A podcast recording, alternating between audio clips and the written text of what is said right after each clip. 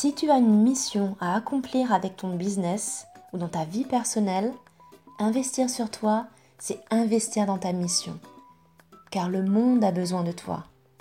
Si tu n'es pas en forme, si tu es stressé, fatigué et que tu accumules les tensions, tu te nourris d'énergie négative contre laquelle tu te bats.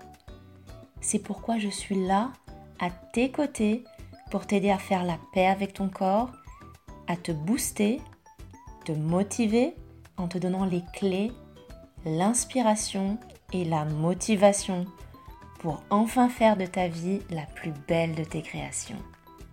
C'est parti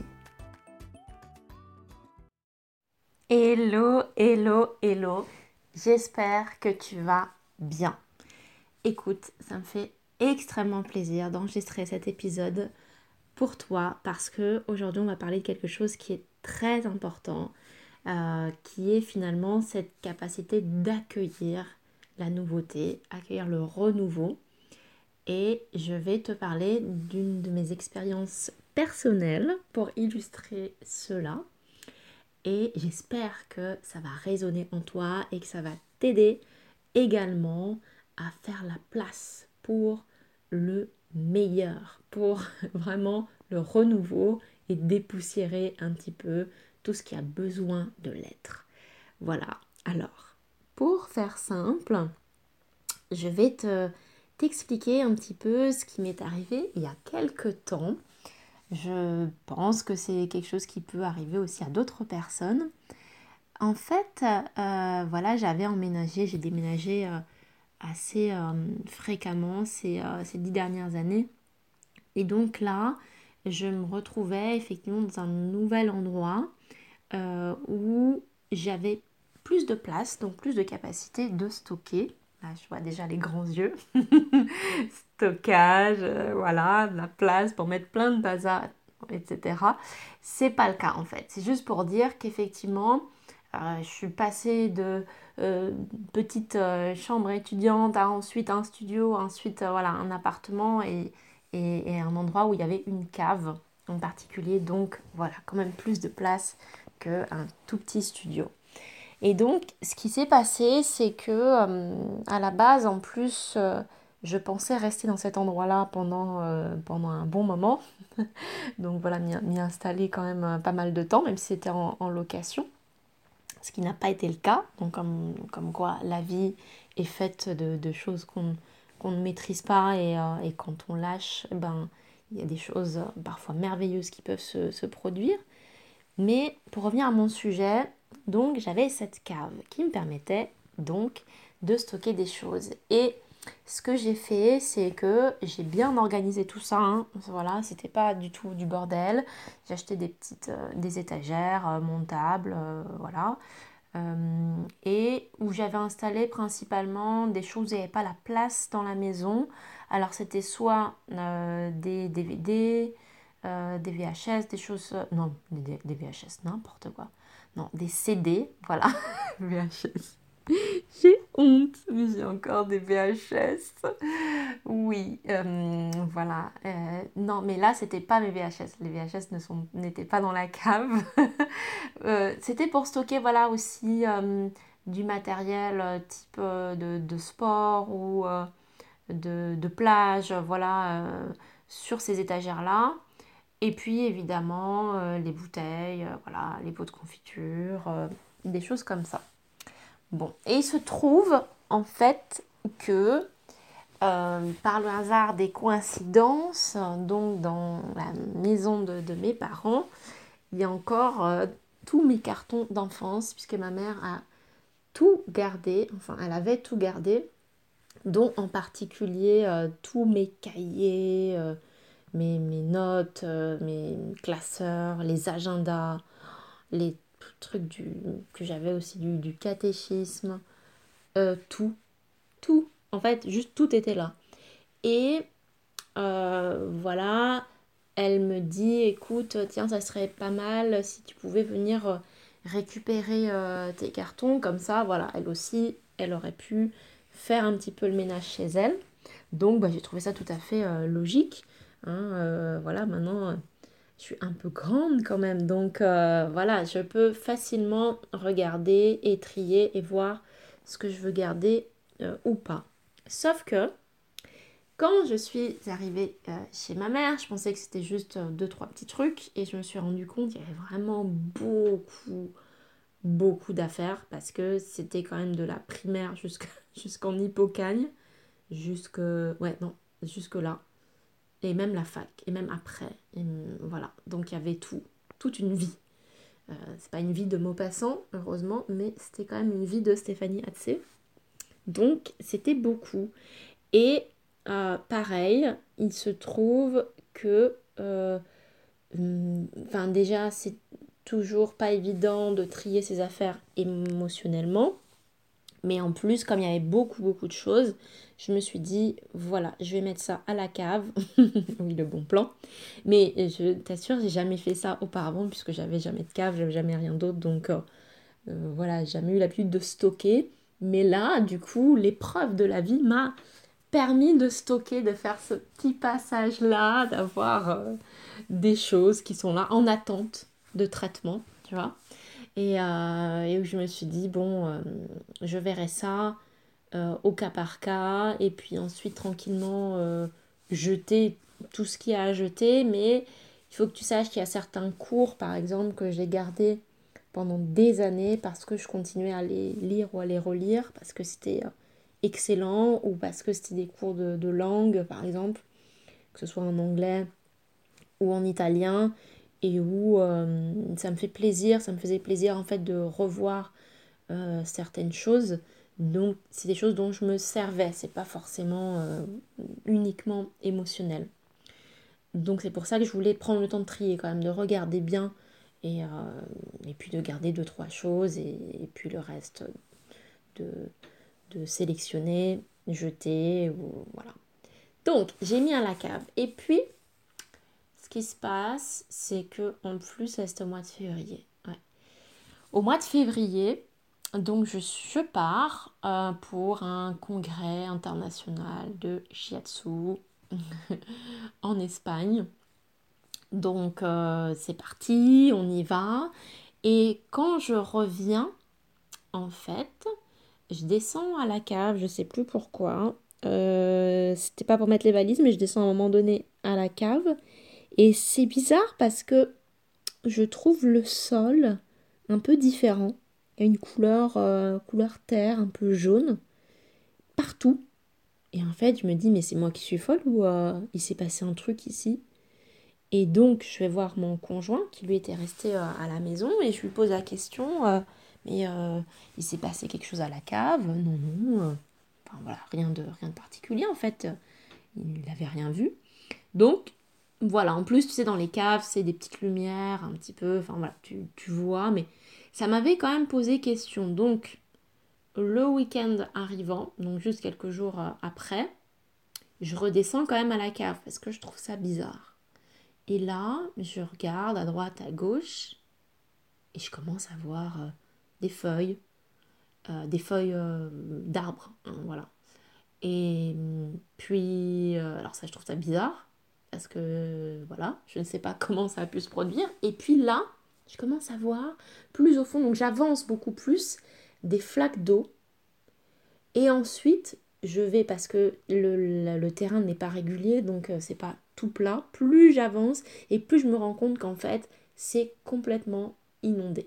En fait, il y a des, flaques d'eau qui restent au sol, mais qui sont, euh, mais qui sont restées encore là.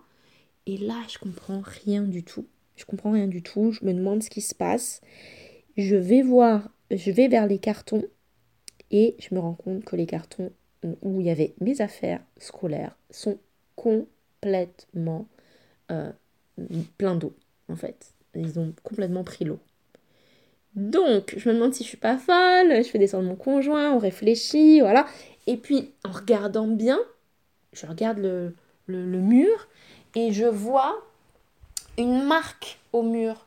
Tu sais, euh, comme les marques d'inondation ou, de sécheresse, je sais pas, de crue euh, des rivières, je vois vraiment une marque et qui passe vraiment sur la porte et sur tout le mur. Donc, il n'y a pas de doute, en fait, il y a eu de l'eau ici qui est montée et qui est redescendue, en fait. Donc, je, comprends absolument pas. Je, donc, évidemment, je cherche à, fond. Et je me rends compte, parce qu'en suivant un petit peu les flaques d'eau, donc en allant là où il y a encore de l'eau qui est stagnante, je vois une forme de petit clapet au sol, qui est euh, un, petit couvercle, un petit couvercle métallique. Et en fait, si tu veux, au sol, dans la cave, il y avait justement un petit rond métallique comme ça, que j'avais peur de d'ouvrir parce que j'avais peur de savoir ce que c'était. enfin bref, moi et les caves et les tuyaux et oh, voilà et les rats, on ne sait pas. Voilà, je l'ai dit, je l'ai dit, mon Dieu, c'est horrible. Euh, je voulais pas savoir ce que c'était. Donc j'avais vu qu'il y avait ce petit truc métallique au sol, savoir que le sol c'est du béton, hein, euh, voilà, et il y avait ce truc là. Et donc ce petit couvercle métallique était posé à quelques centimètres de sa base. Donc en fait, on pouvait vraiment voir le trou, ça faisait vraiment comme un, trou métallique, donc comme un tuyau qui descendait dans le sol. Et là, euh, donc je comprends absolument rien. Je, ne comprends pas. Donc bon, quand c'est comme ça, du coup, je cherche à fond. Euh, et je trouve, voilà, je te fais court. Donc je trouve. Je trouve sur Internet la psychopathe qui aurait pu être euh, détective privé, que en fait, euh, il y a eu justement un jour avant que je rentre euh, d'Espagne, de ce fameux congrès, il y a eu en fait, il y a, je ne pourrais pas te dire le nombre de mètres parce que je suis un peu nulle là-dessus. Est-ce que c'est 100, 150 mètres de, de là où j'habitais, voire plus? Un rond-point. Et en fait, euh, c'est une forme de, ouais, de canalisation qui a pété complètement au milieu de la route. Ça fait un trou dans la route. Donc on voyait les, photos. Il y a même une voiture qui s'est enfoncée dans le trou. Enfin, c'est un, truc incroyable. Du, truc de, que tu vois sur, sur Facebook et tu dis c'est pas possible. Donc un trou dans la route comme ça et l'eau jaillissait et en fait il y a dû avoir une rupture de canalisation qui a qui a percé et peut-être que à cause de la force, la puissance de l'eau, ça a créé une porosité dans, la terre et, du coup même l'asphalte a, cédé en fait et a cédé sous le poids des voitures. en tout cas, ça a fait un énorme trou, un truc incroyable. Et je vois, donc je vois ça, mais donc c'était loin. Et je vois que il y a une boulangerie qui se trouvait sur ce rond-point, aux abords du rond-point qui a été complètement inondée. Tout son sous, enfin, en sous-sol, justement, elle avait des, appareils et que c'est justement ce sous-sol qui a été euh, inondé, euh, les machines inutilisables euh, complètement. Bon, et je vois que ça, en fait. Donc là, évidemment, je continue mon enquête, détective Stéphanie à la rescousse, et je vais voir tous les voisins, évidemment. je vais voir tous les voisins pour leur demander mais vous n'avez pas une inondation voilà tout le monde me dit bah non non non euh, absolument pas euh, on n'a pas eu d'eau rien voilà. Et donc là je me dis mais c'est quoi ce truc? C'est quoi ce truc donc toutes les maisons hein, des, du quartier? Enfin du quartier de la rue en tout cas il n'y avait rien. Sauf cette boulangerie qui se trouvait donc à proximité de, de la où, l'eau a, fuité.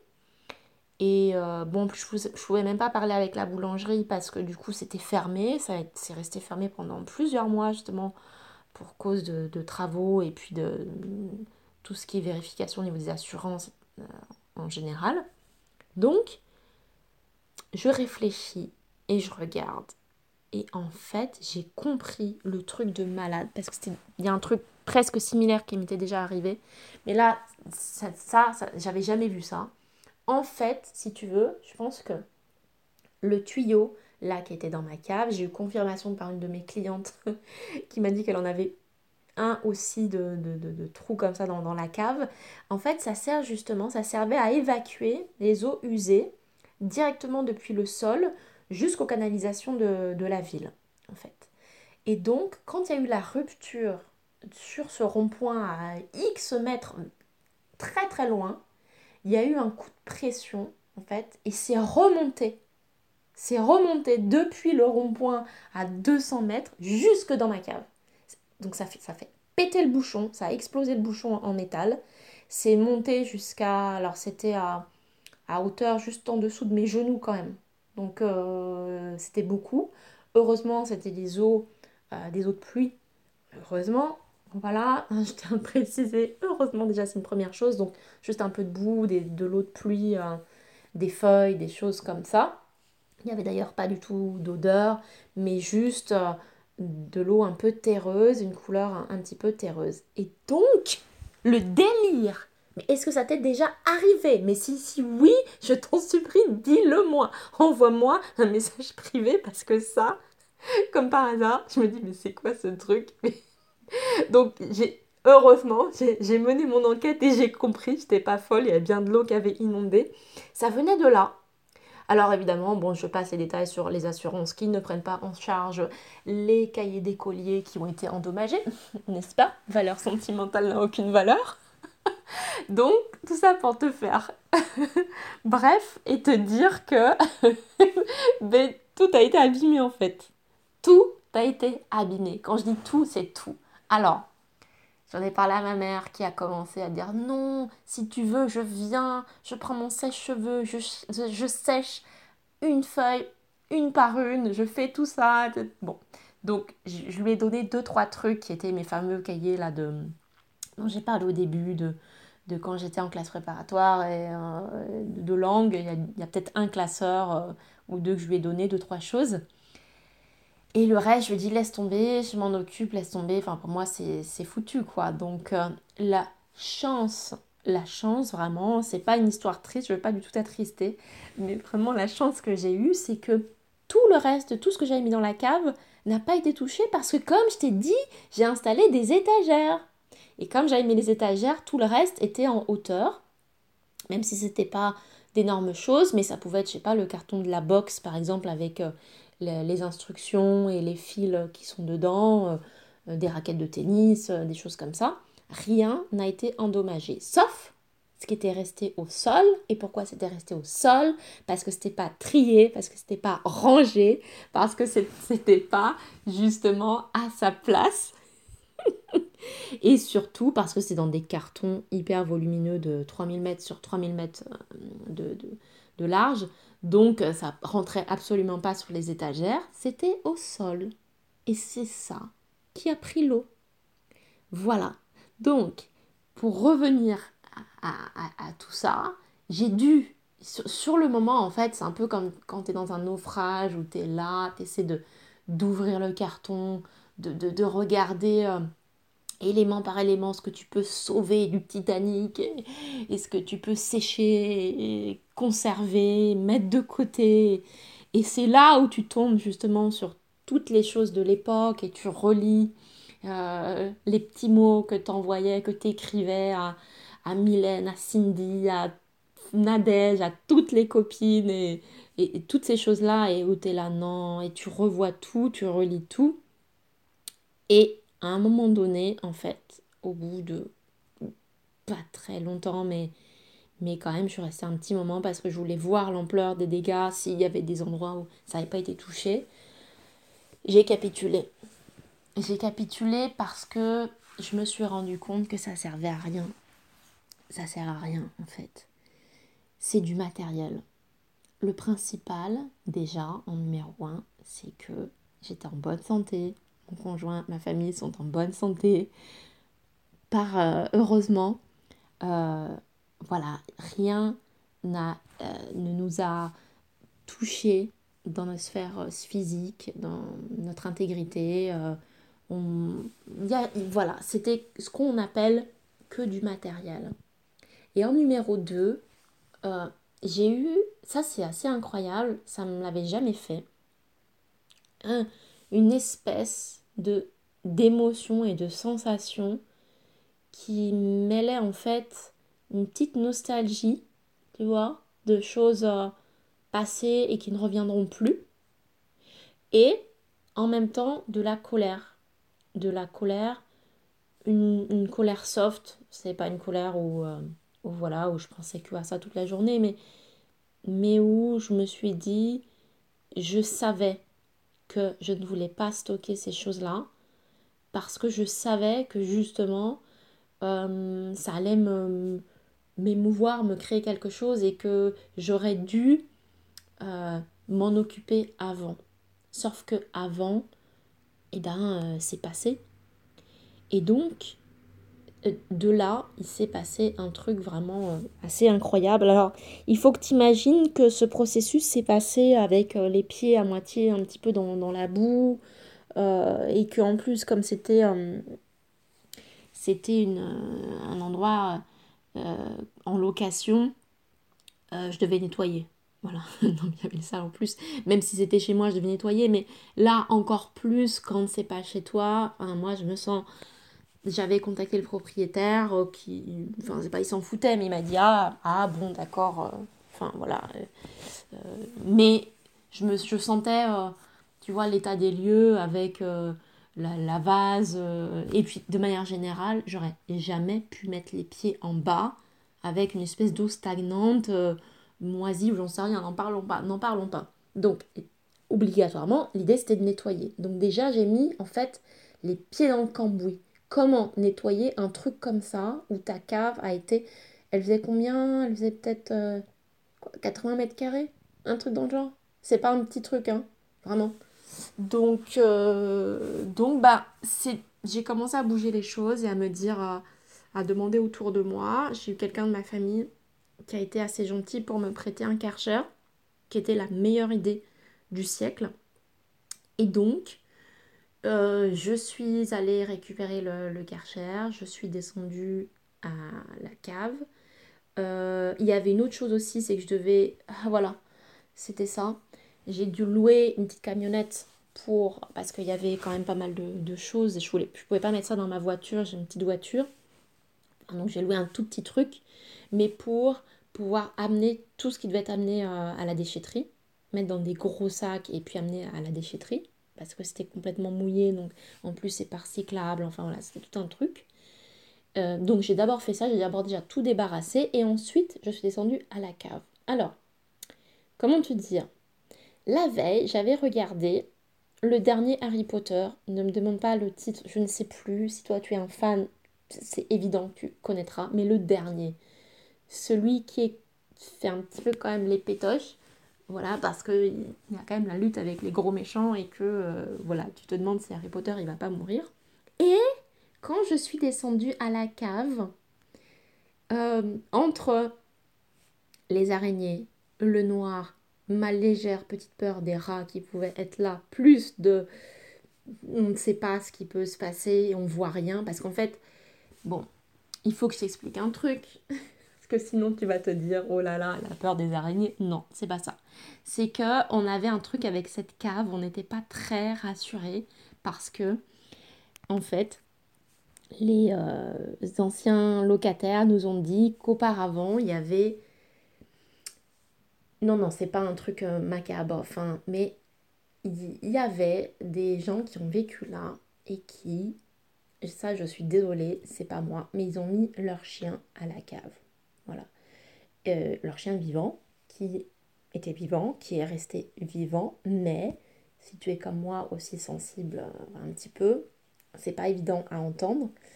Donc le chien, il le foutait à la cave en fait. Donc la cave est juste en dessous de la, maison. On arrive par des escaliers, mais il était à la cave. Il restait là. Donc, en fait, il y avait une odeur de chien. Un chien mouillé, tu sais. Et nous, entre l'idée de du chien qui avait été là, l'odeur, plus les petites lumières et la vision de la cave en mode shining, euh, sous-sol, euh, euh, l'étrangleur, enfin, tu vois, du truc les films d'horreur que je ne regarde pas d'ailleurs. Mais ça faisait un peu ça, tu vois, comme sensation. C'est un endroit où, je descends rapidement, je récupère rapidement, je remonte rapidement, tu vois. Sauf que là, il fallait que je passe mon coup de karcher là-dedans. Pour info, j'ai passé trois heures. Donc comment j'ai fait? J'ai pensé à Harry Potter. J'ai pensé à Harry Potter et je me suis dit, si Harry Potter le fait, si Harry Potter a combattu Voldemort et a réussi, je peux le faire. Oui, je peux le faire. Donc je suis descendue avec mon karcher. Et à chaque fois que je voyais un truc bizarre ou un truc suspect ou un truc que je ne savais pas, je pensais à la baguette magique et je me disais avec mon karcher, je karcherise tout à la baguette magique. Je dégage tout, tout, tout. Bon, j'ai fait ça. Après le coup de Karcher, il fallait passer le coup de raclette pour bien tout racler, tout enlever. C'est pour ça que ça a pris trois heures parce que voilà, il fallait, il fallait passer le coup de Karcher, puis la raclette, puis ouvrir pour bien aérer, tout un truc. Et ça, c'est fait. Je l'ai fait. C'est bon, c'était nettoyé. Et en fait, ça a été vraiment cathartique. C'est vraiment, il y a eu un truc qui s'est déclenché en moi comme la fin de quelque chose et le renouveau de quelque chose, où déjà je me suis dit plus jamais, mais plus jamais, mais plus jamais, je ne veux plus avoir d'affaires qui, si je les perds, je me sens pas bien. Voilà. Je, je ne veux plus avoir cet attachement-là aux choses et aux objets. Ça ne se contrôle pas, je sais, c'est il y a des choses qui sont personnelles, mais j'ai fait le deuil je l'avais fait avant en me disant que les objets ne sont que des objets, mais j'avais quand même cette petite chose-là, tu vois, qui restait, de dire quand même, ça, ça appartient à telle personne, ça me rappelle telle période de ma vie. Et là, j'ai dit, je ne veux plus jamais ça, je ne veux plus ça. Ce qui est important, ce sont les gens. Ce qui est important, c'est ce qu'on vit. Ce qui est important, c'est le cadre même dans lequel on vit mais c'est pas les objets, c'est pas ce qu'on garde et c'est pas les marques du passé. Et ça, ça m'a vraiment, je jure, c'était, tu vois, cette forme de colère, mais qui remonte en choses positives, parce que j'ai dit, je ne veux pas de ça. Je ne veux pas de cette tristesse qui est liée à rien, à du rien en fait. Donc, la tristesse a fait place vraiment un renouveau, à une nouveauté où je me suis dit, cette fois-ci, je prends le temps, je prends le temps de regarder ce dont j'ai besoin, ce dont je n'ai pas besoin dans ma vie, dans ma maison, dans mon cœur, et je prends le temps de renforcer cet amour, cette confiance que j'ai eu et que j'ai reçu auprès des gens. Parce que c'est cette confiance et cet amour qui restera à vie, à jamais. Il ne pourra jamais être effacé. Jamais. Et c'est à partir de là que j'ai commencé un chemin que je n'avais jamais fait auparavant. Un chemin encore plus supérieur, où ça m'a fait avancer. J'ai commencé à méditer tous les jours. J'ai commencé à installer une routine chaque matin j'ai commencé à faire du développement personnel. J'ai, fait tout ça, j'avais une pièce qui était vide, je ne savais pas comment la remplir, je l'ai laissée vide. C'était une pièce vide. J'ai jamais expliqué à personne et personne m'a jamais demandé. Mon conjoint comprend tout à fait, il sait exactement pourquoi et voilà, pourquoi cette pièce était vide parce qu'en fait, c'était la pièce du possible. C'était la pièce où tout est possible. Et si tout est possible, rien n'est matérialisable. Rien. Donc j'ai commencé à pratiquer. Vraiment, à partir de là. Et j'ai commencé à regarder à l'intérieur de moi. Avant de chercher à regarder les autres et d'apporter mon aide. Même si elle était louable. Regarder à l'intérieur de moi. Regarder les choses qui font mal. Travailler sur les choses qui font mal. Pourquoi? Parce que c'est nécessaire avancer. Et puis, c'est là aussi où, si tu connais Marie Kondo, j'ai entamé, j'ai acheté le livre de Marie Kondo.